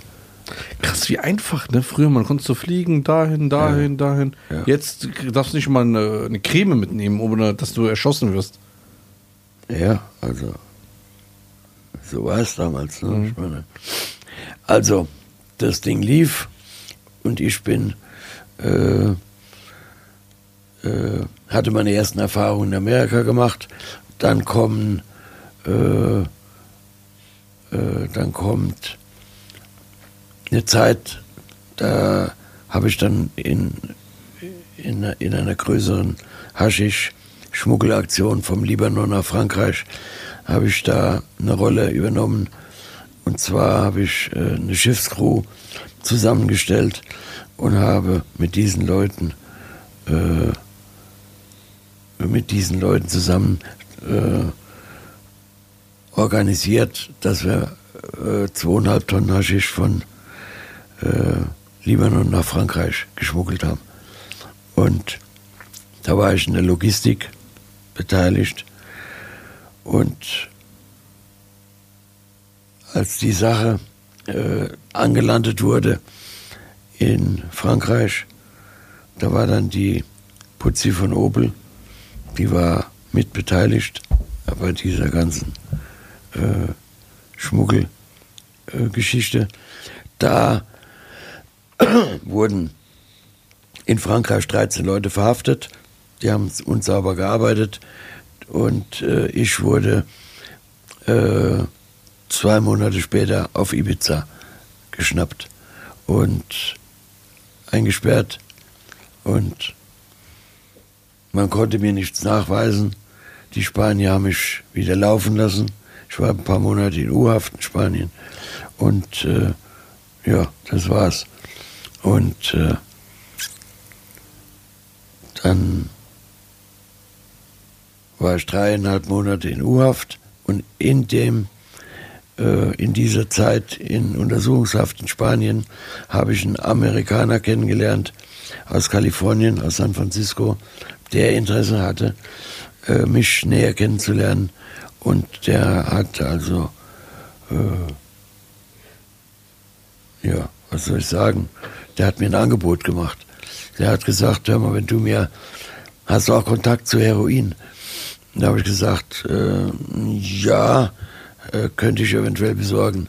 Da sagt er also, guck mal, wenn du mir da ein Kilo nach Kalifornien bringst, da kann ich dir 250.000 äh, Dollar für bezahlen, für ein Kilo Heroin. Und dann sage ich, da kümmere ich mich jetzt sofort drum, weil das war ja ein unglaublicher Preis. Aber warum Zwei- ist dieser Preis zustande gekommen? Ja, weil das so so teuer war. Ah, das heißt, es, in jedem Land gab es andere Marktpreise. Ja, ja, ja. Je nachdem Beschaffenheit, Angebot, Nachfrage. So kann man das ungefähr so. Ja. Okay, verstehe. Und der bot mir 2.500 Dollar an und 250.000 oder 200? 250.000 Dollar Ja, okay. für ein Kilo. Und äh, ich habe gedacht, ich höre nicht richtig. 250.000? Da sagte, ja, ja, sagte, no joke. Und dann habe ich gedacht, okay, da kümmere ich mich jetzt mal drum. Dann habe ich einen Puerto Ricaner gekannt auf Ibiza, der war schon mal in Thailand gewesen und der kannte sich also da aus mit dem ganzen Geschäft und mit den Preisen und so. Dann habe ich den nochmal gefragt, ob das, ob das äh, tatsächlich äh, belastbare Zahlen sind, diese 250. Und hat er gesagt, absolutely. Sagt er, wenn du willst, fliege ich mit dir dahin nach äh, Bangkok und dann können wir dort äh, 250, äh, 2 Kilo kaufen. Und die kannst du äh, in Amerika an mich oder an einen Kumpel von mir für 250.000 das Kilo verkaufen. Und nachdem ich jetzt mich vergewissert hatte, dass das kein Hoax ist, sondern dass das Tatsache ist, dass in Kalifornien so viel aufgerufen wird, dann habe ich gesagt, okay, das machen wir mal, probieren wir mal. Und dann habe ich einen Spanier, äh, einen Freund von mir, habe ich dann kommen lassen und der hat äh, mir dann in Deutschland, nachdem ich ihm äh, das erzählt hatte, hat der äh, was hat er? Der kam also damit Logistik, mit einer neuen Logistik und hat gesagt, wir schmuggeln das in der Tauchflasche. Und der war selbst äh, Taucher und äh, der hat dann äh,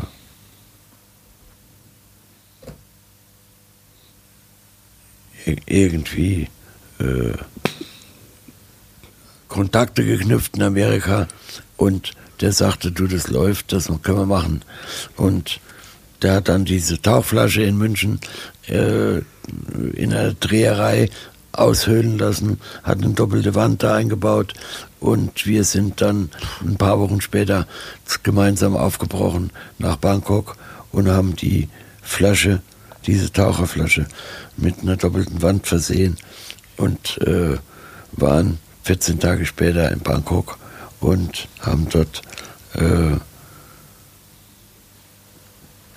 die zwei Kilo gekauft. Und die kosteten uns damals 20.000 Mark. Das Kilo. Die zwei Kilo. 10.000 Mark ein Kilo. Und dann 250, das sind 240.000 Gewinn. 30. Ja, nee, pro Kilo. Pro Kilo. Das wären 500.000. Ach so, pro Kilo, stimmt, okay. Und Okay, dann ging es von Bangkok direkt nach Kalifornien?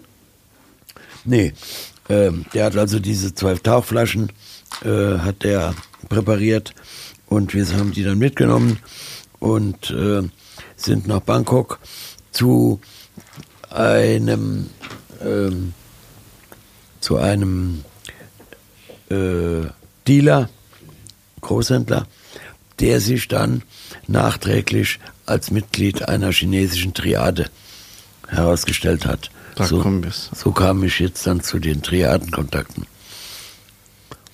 Und äh, wir sind von Bangkok mit diesen zwei Kilo in der Tauchflasche nach Manila, von Manila nach Taipei in Taiwan. Taiwan, Rödelheim. Von Taipei nach äh, Japan. Und in Japan mh, von Japan aus nach Honolulu, Hawaii. Und von Honolulu aus nach Kalifornien. Und haben es dann in San Francisco an den Typen verkauft, den ich in Spanien im Knast kennengelernt hatte. Und der hat sich mächtig gefreut, dass das geklappt hat. Und hat uns auf Heller und Pfennig die zwei Kilo bezahlt. Und äh, Dann habt ihr 500.000 Dollar in der Tasche. dann hatten wir 500.000 Dollar in der Tasche. Ja, genau. Bar. Einfach bar in, in der Tasche. In Koffern, in Samsonite-Koffern, ja. Das alles ist beschrieben in meinen Büchern, die globalen Nomaden. Da ist das eine zentrale, einer der zentralen Deals, die ich da gemacht habe, äh, der mich dann wirklich sofort hochkatapultiert hat in die mittlere Etage des äh, International Drogen schmuggelt. Genau. Und äh, ja, so war es. Und so kam ich dann in die, in die äh, Geschäfte mit den USA rein. Und äh, daraus, äh, da kam ich dann auch nicht mehr raus. Und da wollte ich auch dann gar nicht mehr raus, weil das war eine äußerst lukrative äh, Geschäftsbeziehung, die ich da aufgemacht hat. Und äh, dann blieb ich da noch, äh, ja, ich weiß nicht, ein paar Jahre drin und wurde dann immer größer, lernte immer mehr Leute kennen in Amerika und äh, äh, habe dann als Absatzmärkte anfangs Kalifornien, später Miami, äh, Detroit und New York erschlossen. Und äh, dann, äh, ja, mehr gibt es da jetzt eigentlich nichts zu sagen. Aber ich habe eine Frage. Kann man nicht Heroin auch aus Südamerika holen? Kann man auch. Warum muss das von Bangkok dahin gebracht werden, wenn es direkt um die Ecke ist? Ja, das ist schwierig, weil die Qualität, also äh, ein äh, wichtiges Argument, die Qualität des Heroins in, äh, in äh, den Herstellerländern wie Südchina, Yunnan zum Beispiel, das Goldene Dreieck, da kam das ursprünglich her. Und äh, den Konsumentenländern äh, wie USA, Kanada, äh, Europa, äh, da gab es große Unterschiede. Da waren also wirklich, die Leute hatten, die hatten genaue Vorstellungen von der Qualität, die sie brauchten. Und äh, ja, äh, das war äh, auch Zufall, dass ich dann nach einem halben Jahr mittendrin in der äh, äh, großen Gangster-Metropole Detroit äh, meine Geschäfte gemacht habe, weil das konnte ich ja auch alles vorher nicht wissen. Ich hatte auch zum Beispiel keine Ahnung, dass Detroit the Murder City genannt wurde. Da waren die meisten, äh, die meisten Toten. Äh, sind jedes Jahr 500 Leute äh, ermordet worden im Heroin und Kokain und äh, äh, Crack. Aber hast du irgendwann, hast du mal irgendwann mal eine Angst gespürt? Oder hast, hast du eine Waffe dabei gehabt? Oder Ja, Gott, ich hatte schon mal eine Waffe. Aber äh,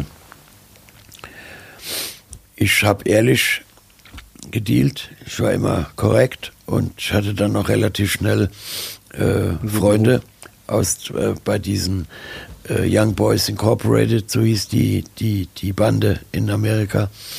Und äh, ich hatte auf der anderen Seite Rückendeckung von den Triaden in China, weil ich immer korrekt ge gedealt habe.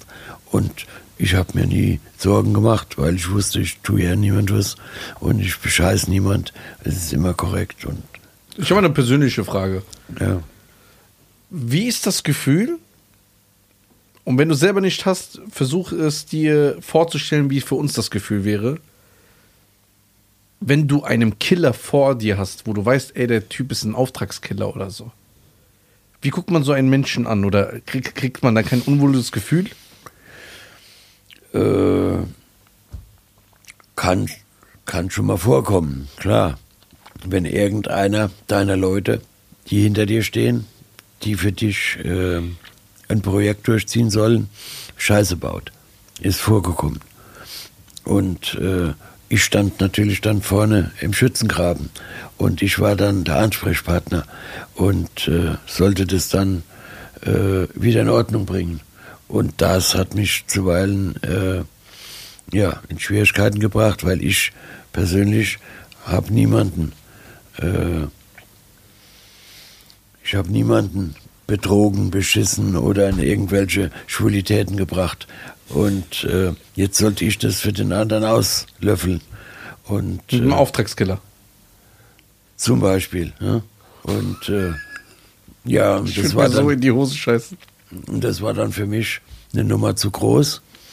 Und ich war im Herzen immer noch ein Hippie, weißt du? Und das verträgt sich nicht mit, das verträgt sich nicht mit, äh, mit äh, Waffen und mit Rache.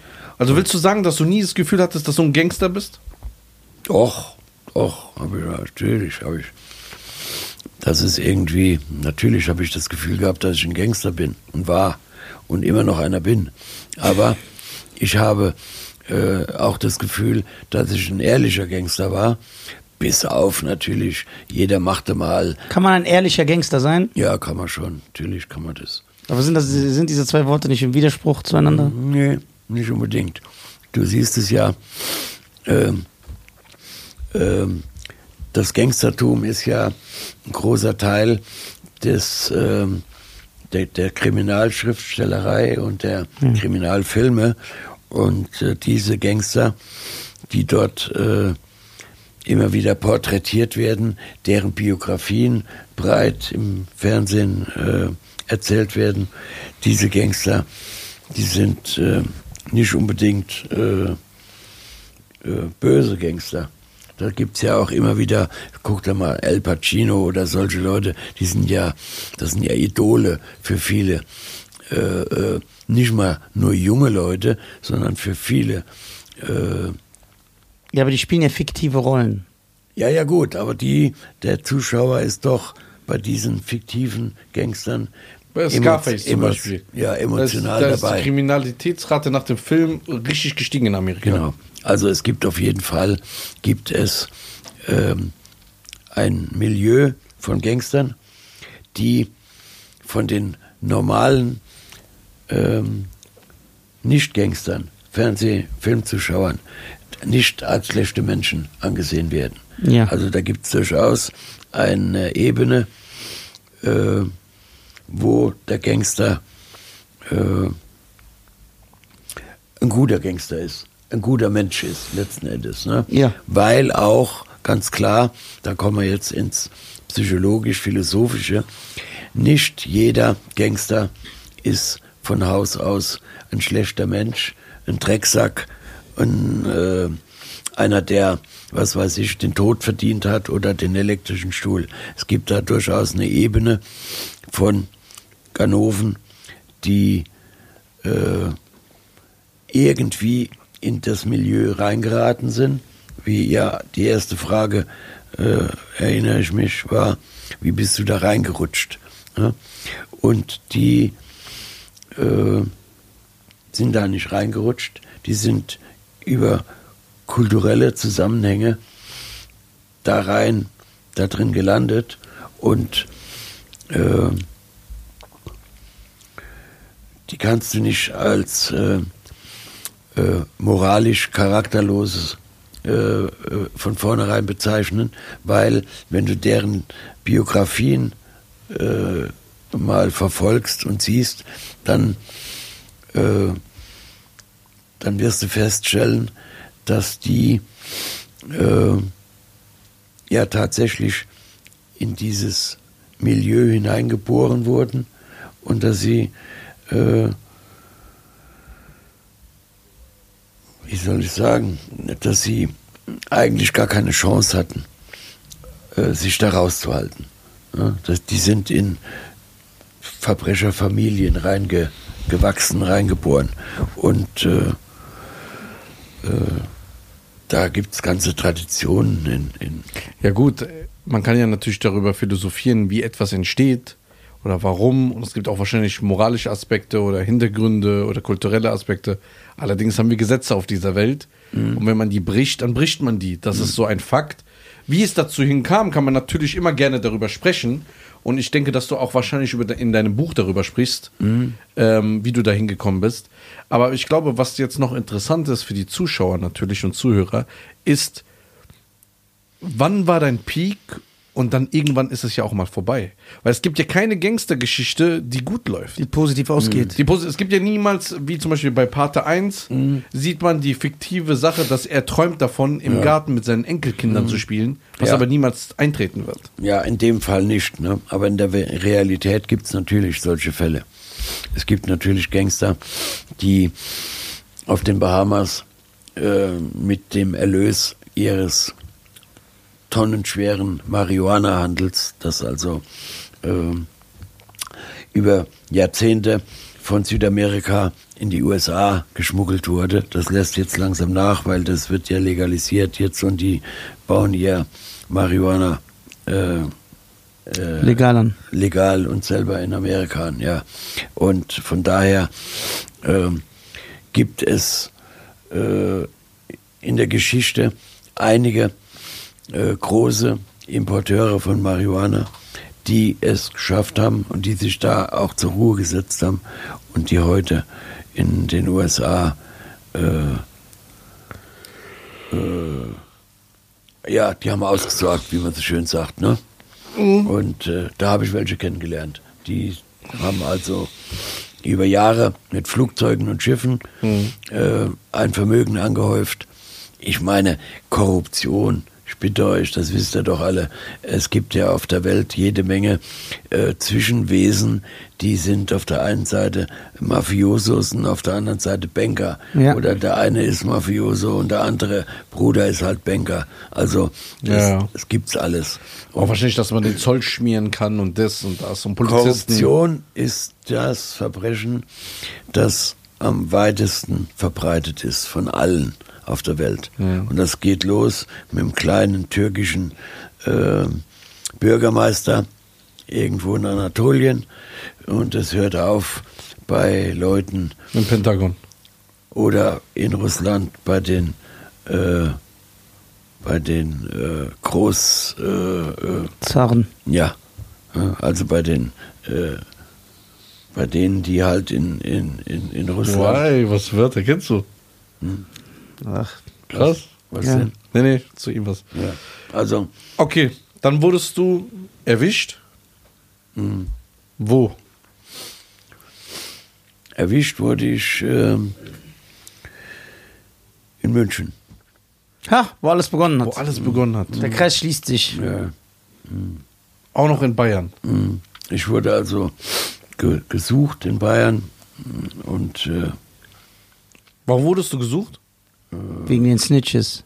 Ja, ja, äh, ich, ich wurde gesucht wegen meiner Beteiligung, äh, wegen meiner Beteiligung an der Haschisch-Geschichte in Frankreich, wo äh, 1977, äh, ich glaube, 13 Leute wurden da verhaftet. Ah, die Geschichte, wo du erstmal in U-Haft kamst und dann rausgelassen wird wegen mangelnder Beweislast. Genau. Und dann wurdest du aber im Nachhinein nochmal gesucht, weil die Beweise dann doch da waren. Weil dich Leute verraten haben. Genau. Ah, krass, so Leute kennen wir auch. Ja. Und äh, ja, ja. Äh, das kam fünf Jahre danach. Also Fünf Jahre später. Das heißt, du hast auch gar nicht mehr im Kopf gehabt, dass es noch gibt. So, ich habe damit gar nicht mehr gerechnet gehabt, ja. Und äh, da sind also dann Leute äh, verhört worden von der Münchner Polizei. Es ging um die Sache von vor fünf Jahren und deshalb habe ich das auch irgendwie nicht mehr so richtig ernst genommen, weil ich glaubte, äh, das ist alles kalter Kaffee von, von vorgestern. Und äh, wollen Sie mal, ja, wollen Sie halt mal gucken, was haben Sie denn da an Beweisen gegen mich? Und äh, ich hatte ja mittlerweile äh, ja äh, das neue äh, das neue Geschäft, was ich in, in Amerika aufgezogen habe, das war längst äh, Geschichte. Da war nichts mehr, da, da gab es keine Beweise und kein nix. Aber die alte Sache von vor fünf Jahren, die haben sie nochmal aufgekocht und haben dann in Amerika drei Verräter erpresst, indem sie ihnen hohe äh, Strafen äh, gedroht haben. angedroht haben, ja. Und äh, davon haben sie eine schwarze Zeugin äh, nach äh, Deutschland geholt, als Zeugin gegen mich. Und äh, ja, und die kam und die wurde dann begleitet von zwei DEA-Beamten nach München Was ist DEA? äh, Drug Enforcement Agency, also die amerikanische Drogenfahndung, Fahndung. äh, ja. Und äh, ja, die kamen also nach München und äh, haben drei Leute haben gegen mich ausgesagt. Und äh, das hat gereicht, der Münchner Richter. Es, da wurden es in, insgesamt sieben oder acht. Äh, also es wurden immer mehr. Äh, die Ratten kamen aus den Löchern. Wenn der eine gemerkt hat, ah, der, hat, der ist sowieso äh, verraten und verkauft, dann kamen noch welche aus den Löchern und äh, schließlich und endlich Was hat der Richter dir gegeben? 15. Höchststrafe. Ja, 15 Jahre. ja, Ohne Bewährung. ohne. Boah. Und warst du in der Zeit beim Gericht in der Urhaft oder konntest du wegen Kaution raus? Nee, nee. Ich war äh, von 96 Februar war ich im. Naja. Äh, äh, es, es, es gab einfach äh, keine Möglichkeit für mich, da nochmal rauszukommen. Es waren. Äh, die, die Strafe war gerade äh, hochgesetzt worden auf 15 Jahre und es gab insgesamt sieben äh, Zeugen, die tonnenweise Haschisch, 20 Kilo Heroin waren auf dem Tisch und zum Schluss haben sie noch nach Kokain gefragt und das wollte der Richter dann schon gar nicht mehr hören, weil er gesagt hat, ja, wir haben ja schon, wir sind ja ohnehin hier bei der Höchststrafe. Und, Und die bist du dann an, direkt angetreten. ja, ich war ja schon in U-Haft In welcher Stadt? in München. In München. Ja, Hochsicherheitsgefängnis. 15 Jahre. Bist du vorzeitig rausgekommen? Ja, ja, aber das ist dann widerrufen worden später. Dann bist du wieder rein. Ja, ja. Das heißt, du saßt 15 Jahre ab? Ich saß 24 Jahre insgesamt, ja. Was? Ja, ja. Wie 24 Jahre? Ja, ich habe dann später nochmal eine Geldwäsche Ach so, ja, das noch so. Aber 24 Jahre deines Lebens saßt du im Gefängnis. Ja, Boah, das ist schon harter Tobak. ja. Ich würde nicht mal acht Stunden im Und, Gefängnis aushalten. und das hat was. Guck mal, Carsten Stall war äh, 10 Minuten in so einer Gruppe. Was ja, hat und mit eine? Karriere daraus gemacht. 24 Jahre Jahre. lang Boah. in der Zelle. Boah. Ja, was soll ich sagen? Ich meine, das ist jetzt alles Geschichte. Ich habe äh, ich hab das äh, relativ cool. Ich habe das relativ cool äh, So. hinter mich gebracht. Ich finde das echt, so muss man das machen, ne? Ja, ich habe angefangen zu studieren. Ich habe da drin gelesen. Ich fing an zu schreiben. Und äh, Hast du den Studiengang abgeschlossen? Nee, nee, konnte ich ja nicht. Ich meine, äh, dafür haben die 24 Jahre nicht gereicht. Nicht gereicht. Nee, Quatsch. Äh, ich konnte erst studieren in den letzten zwei Jahren. Die haben mich also nicht studieren lassen in Bayern.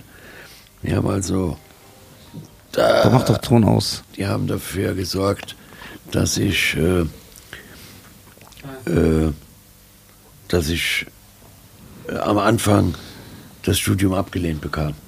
Okay, was hast du studiert? Was, was wolltest du? Äh, ich habe Soziologie und Psychologie studiert. Okay, sehr gut. 24 Jahre. Alles im gleichen Gefängnis? Nee. In sechs oder sieben verschiedenen Gefängnissen. Okay. Die haben mich ja auch mal, äh, die haben mich auch mal äh, wegen Meuterei aus dem Gefängnis in Bayern in ein Hochsicherheitsgefängnis. Meuterei? Mhm. Okay. Äh, nach, äh, nach Dietz geschickt, in Rheinland-Pfalz. Okay. Da war ich die meiste Zeit in Dietz.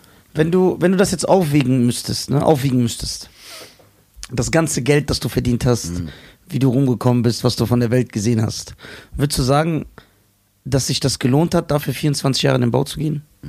Nein, ne? Okay, das ist eine gute Message, die wir hier hinterlassen. Das freut mich schon mal. Nee, das hat sich nicht gelohnt. Ja, Natürlich nicht. natürlich nicht. Ich meine, Ja, also ich würde sogar persönlich sagen, kein Reichtum der Welt. nein. Nichts. Natürlich nicht. Nee, ich meine, ich habe halt versucht, das Beste daraus zu machen Mhm. und habe äh, Ah, okay, wann warst du das letzte Mal raus? Also wann warst du das letzte Mal im Gefängnis? äh, 2013 im November, Ja? Ist ja nicht, gar nicht so lange her. zehn Jahre. Ja, du bist echt immer noch ein Gangster. Ja, ja. ja, ich, ich mache jetzt nichts mehr. Ne? Ja. Sicher. Ja, Also ich meine- Ja, aber als ob er das jetzt sagt, wenn er was macht. Nee, ich meine, ich bin seit, äh, ich bin seit äh, äh, 2008 seriöser äh, Schrift- Autor. Sch- Autor, Schriftsteller. Genau.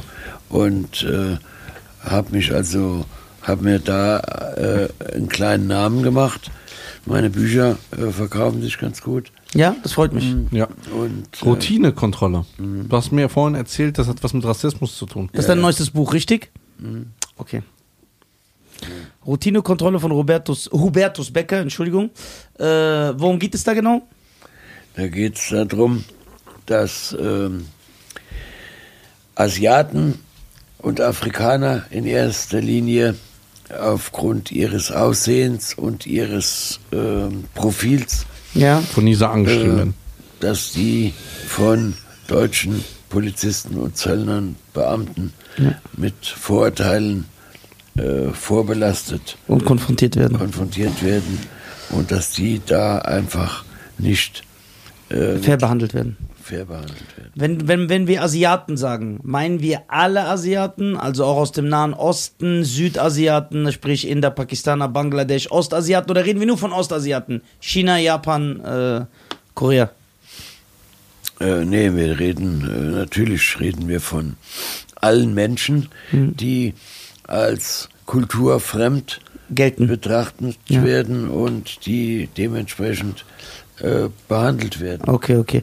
Wie kommt ein ehemaliger äh, Drogendealer, äh, der, ich gehe davon aus, dass die ersten Bücher, die du geschrieben hast, wahrscheinlich sich um dein Leben handelten, äh, was du da alles gemacht hast. Äh, wie kommst du auf so ein Thema?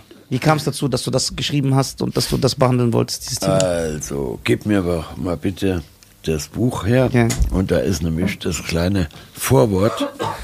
Äh, da habe ich nämlich diese Geschichte kurz äh, beschrieben. So besser kann ich es jetzt auch nicht ausdrücken. Oh, Entschuldigung. Das muss ich mal ganz kurz. Alles gut, richte dich. Richte dich.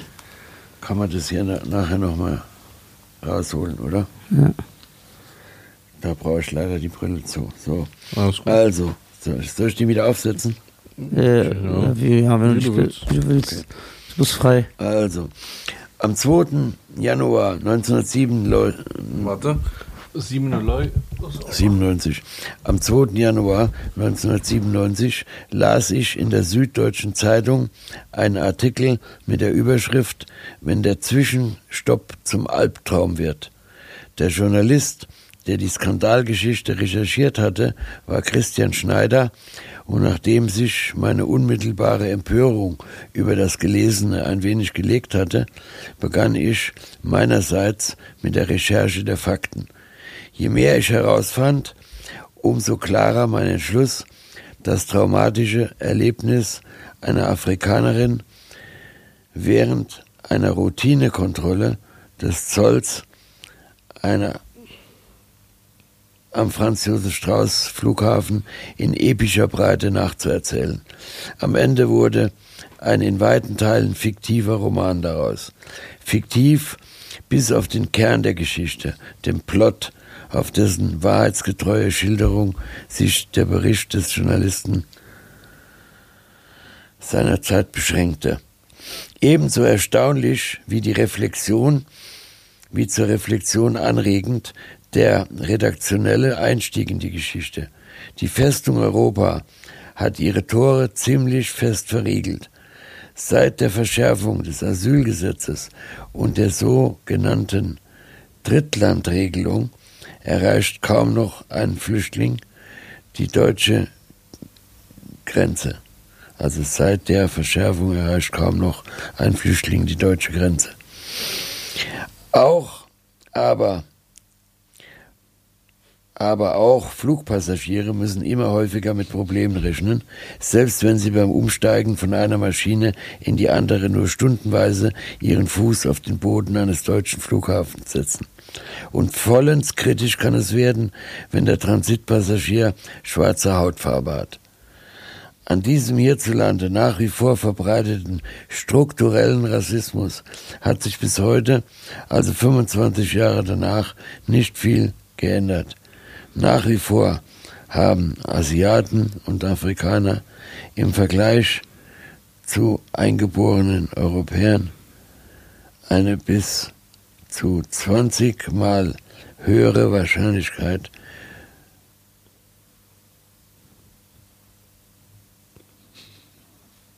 Moment.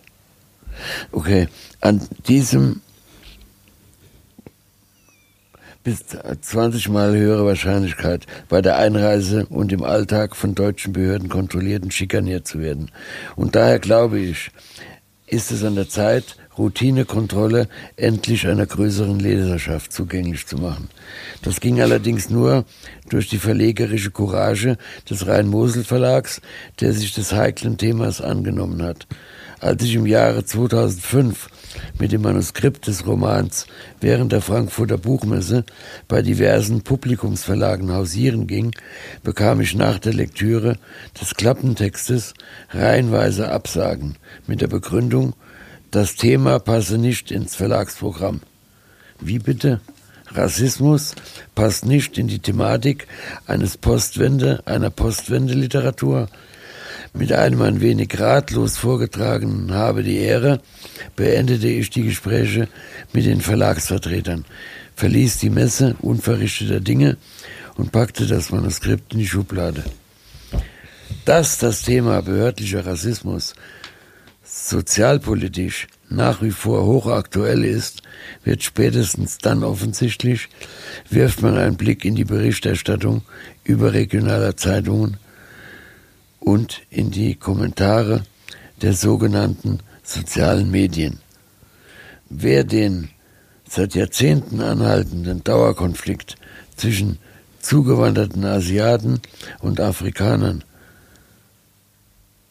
in einerseits und deutschen Behörden andererseits verfolgt hat, dem sind die Fälle des Uri Jallo und Ahmed Ahmed in Erinnerung, die beide unter dubiosen Umständen im Polizeigewahrsam bzw.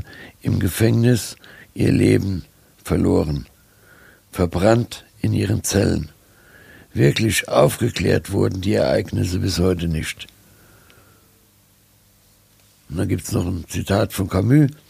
Jede einem Menschen zugefügte Beleidigung, gleichgültig welcher Rasse er angehört, ist eine Herabwürdigung der ganzen Menschheit. Das ist doch ein tolles Schlusswort. Ja, Ein Dankeschön fetten vielmals. Applaus. Buch überall erhältlich, wahrscheinlich auch über Amazon.de für die Jüngeren, die ja nur übers Internet bestellen. Ja, die ja, gehen ja nicht ich ins. meine, das die ist gehen. über Amazon erhältlich und es ist über äh, in jeder Buchhandlung erhältlich. Okay. Kann man dich auf äh, Social Media finden, auf den sozialen Netzwerken, Facebook, Instagram?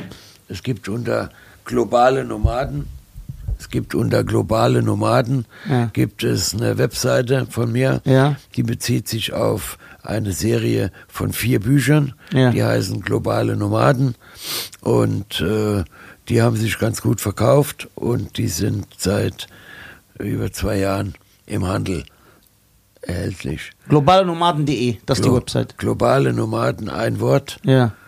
äh, .de. .de, das ist die Website, ja. Hubertus, vielen, vielen Dank. Ganz interessante Du musst Lebensgeschichte. ja leider jetzt auch los. Ja, bald, ja. Ja. Und ähm, danke, dass du hier warst für deine Zeit. Es hat uns, Kein sehr- Problem. Es hat uns sehr gefreut. Das signierst du uns noch, das Buch. Ja, das signiere ich euch noch. Ja, und äh, pass auf dich auf. Und wenn du mir in der Nähe bist, bist du gerne willkommen, dann machen wir Teil 2. Wenn ihr wollt. Vielen lieben Dank an unsere Zuschauer, Zuschauer Zuhörer. Abonniert äh, die Deutschen. Äh, ja, und wir lieben euch alle. Ne? Okay. Danke, Hubertus. Bis dann. Ciao. Ciao. Gut.